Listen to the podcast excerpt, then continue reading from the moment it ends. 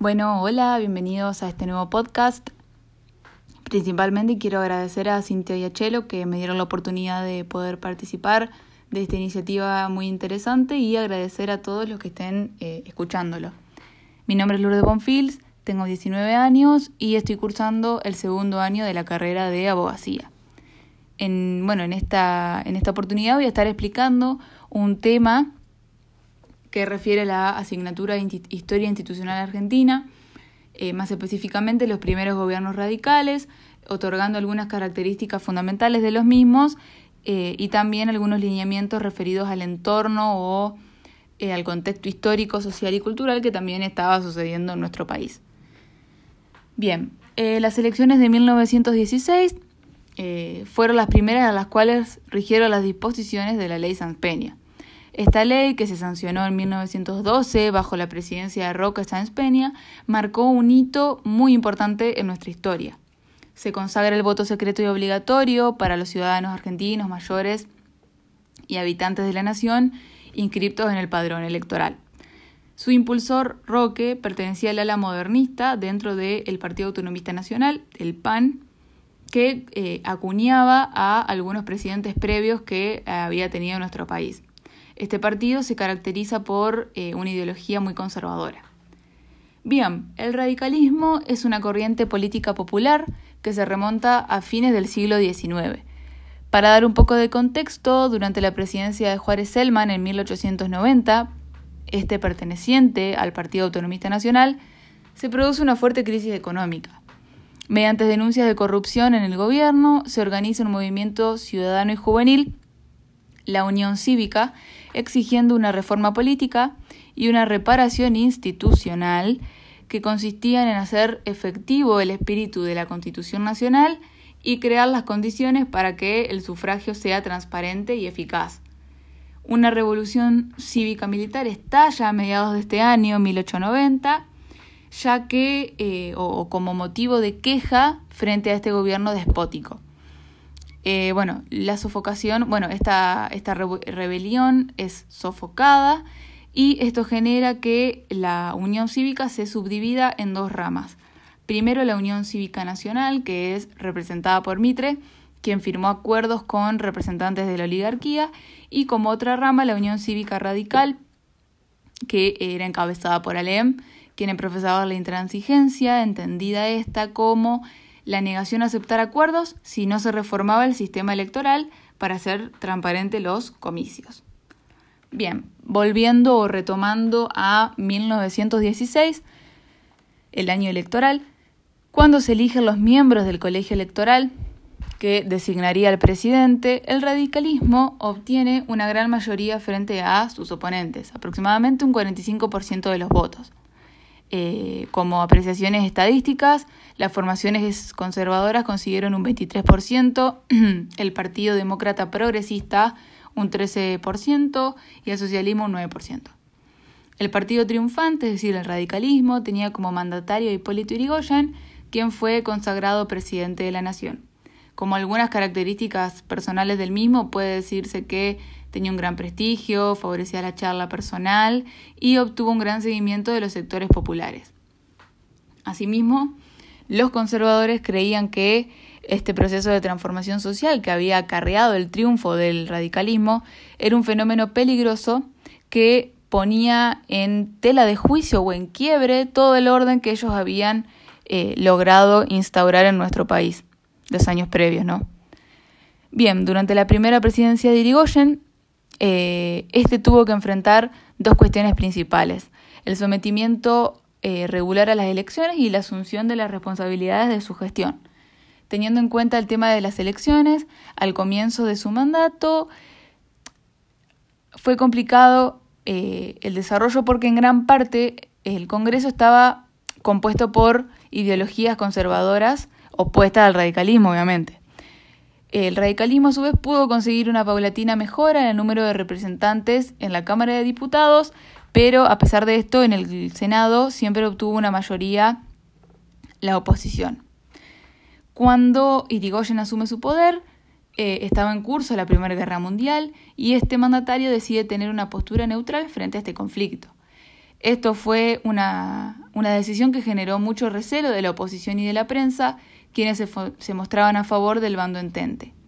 Eh, bueno, como para agregar, la Primera Guerra Mundial generó impactos en la economía local, ya que las importaciones y exportaciones sufrieron una fuerte disminución.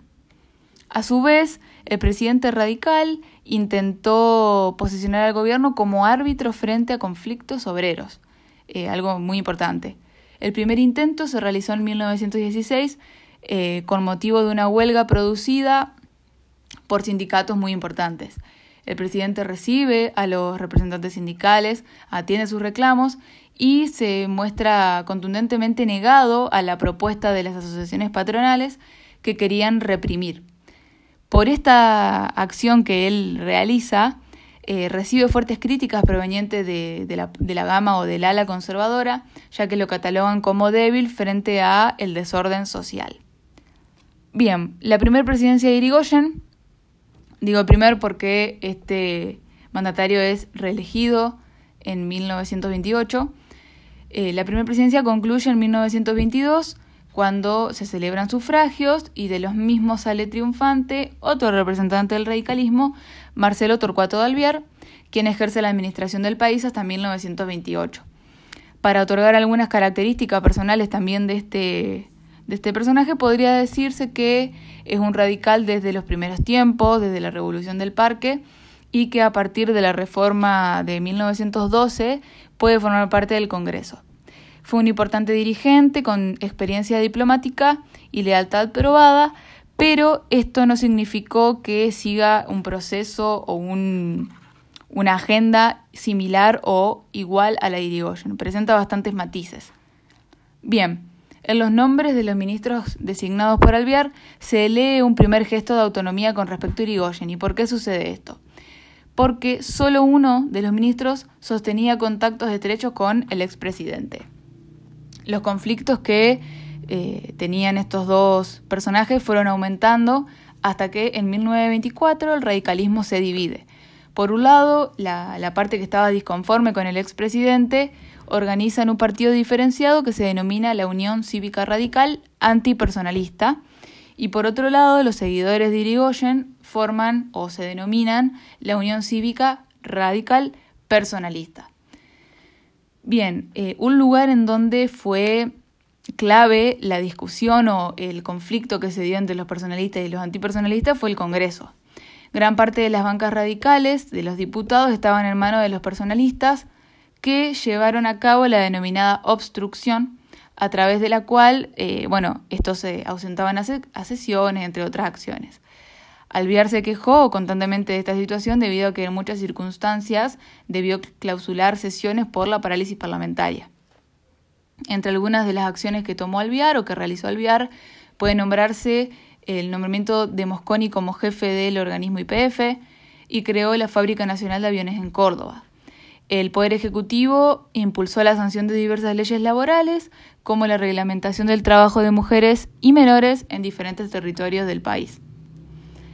Bien, la, conflictividad social descendió durante los años que Alvear ejerció la presidencia. Hubo menos huelgas y los huelguistas involucrados, eh, hubo menos huelgas, huelguistas involucrados y el estancamiento del reclutamiento sindical. La recomposición de la economía luego de la crisis fue un factor determinante, principalmente porque eh, se recuperaron los salarios reales. Bien, en 1928 se celebran eh, sufragios en donde triunfa la corriente personalista del radicalismo y Irigoyen asume por segunda vez la presidencia de la nación. Su victoria fue contundente en los distritos donde se presentaron sus listas y en estos comicios hubo una muy fuerte participación electoral. Los partidos opositores, los conservadores y los antipersonalistas consideraban que este triunfo se produjo o era como era resultado de la falta de cultura cívica popular. Bien, Irigoyen asume su mandato, bueno, como ya se nombró, con amplio éxito electoral, pero la crisis mundial capitalista de 1929 produce severos declives en su mandato. Los fondos fiscales menguaron, hubo menos gasto estatal, baja de sueldo y se, disparó un proceso inflacionario muy importante. Además, eh, el conflicto político fue fuertemente intensificado cuando el oficialismo recurrió a intervenciones para reducir a la oposición. Eh, bueno, el presidente fue víctima de un atentado fallido a cargo de un anarquista y hubo diferentes enfrentamientos callejeros. En la campaña previa a las elecciones de diputados nacionales, la violencia se intensifica y durante los comicios hubo denuncias de fraude y presión por eh, la policía. La oposición nucleaba a partidos políticos, la prensa, organizaciones estudiantiles y en muchos sectores se hablaba de un posible golpe de Estado. Las fuerzas militares eran más modernas, estaban más afianzadas y poseían criterios de regulación interna y una estructura burocrática que cada vez estaba, era más grande y estaba en, en constante crecimiento. Anualmente recibían un gran número de reclutas quienes eran sometidos a un control médico, entre otras diversas características. Dentro del ejército comenzó la creación de facetas en torno a la política oficialista, quienes apoyaban el radicalismo y quienes no, formándose algunas logias anti-irigoyenistas. Cerca del momento del golpe, eh, cabe aclarar bueno, que en 1930 se produce el primer golpe de Estado en nuestro país, en el ejército existían dos corrientes teniendo en cuenta la organización del poder. La organizada por Justo, que convocaba a quienes poseían un perfil ideológico conservador, moderado y liberal, y la comandada por Uriburu, compuesta por antiguos conservadores virados hacia una derecha extrema y jóvenes nacionalistas. Otro factor importante o que fue determinante para que se produzca este golpe de Estado eh, fueron las disputas dentro del oficialismo que poseían planes contrapuestos y mezquinos a la hora de reemplazar al presidente, ¿no? Bueno, influyó, influyó la postura sobre la represión, etc. El 6 de septiembre de 1930 triunfó el golpe de Estado en Buenos Aires, eh, resultado del avance de una columna de cadetes a quienes se le sumaron diferentes eh, civiles. En el interior sucedió lo mismo, solamente que hubo menos despliegue de Fuerzas Armadas. Este golpe, esta insurrección fue realizada con como justificación de que era un mecanismo para recuperar la vigencia de la Constitución y las reglas que debían regir en la vida institucional, que habían sido desconocidas por el radicalismo y en mayor medida por Irigoyen. Bien, entonces como un resumen de lo que podría ser eh, temporalmente las, las primeras presidencias radicales, desde 1916 hasta 1922 es la primera eh, presidencia de Irigoyen, desde 1922 hacia 1928 es la presidencia de Alvear y desde 1928 hasta 1930, interrumpido por un golpe de Estado, es la segunda presidencia de Irigoyen. Me gustaría también nombrarles algunos fenómenos importantes que se dieron entre 1910 y 1930 que explican un poco la situación en la que se encontraba el país. Bien, con respecto a la concentración urbana, eh, la población que habitaba las ciudades creció un 10% en 15 años, agrupándose principalmente en Buenos Aires y eh, generando el crecimiento también de otras ciudades.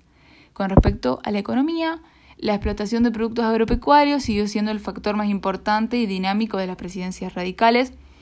Las inversiones extranjeras retomaron su fervor e importancia luego de la guerra y el desarrollo industrial demostró su eficacia con la producción de bienes para el mercado interno, sustituyendo algunos insumos de importaciones. La industria, eh, con respecto al, área de la industria, se asentaron empresas extranjeras, principalmente norteamericanas, con fábricas de artículos eléctricos, productos químicos, etc. Con respecto a los salarios, bajaron en el periodo de la guerra, presentando un incremento en 1919 y en la presidencia de Alvear. Y por último, eh, con respecto a las huelgas, el número de, trabajadores que participaban en las mismas creció notablemente en la capital, con eh, su tope, bueno, la Semana Trágica, que es un acontecimiento eh, relevante en, la historia de nuestro país, y comenzó a decaer, bueno, como ya se planteó, la presidencia de Alvear, que fue bastante reducido. Bueno, eh, esto sería el podcast de este tema, espero haber sido clara y, bueno, eh, de nuevo agradecer a Cintia de Achelo y principalmente también agradecer a todos los que se tomaron el tiempo de escucharlo eh, y les mando un saludo grande. Hasta luego.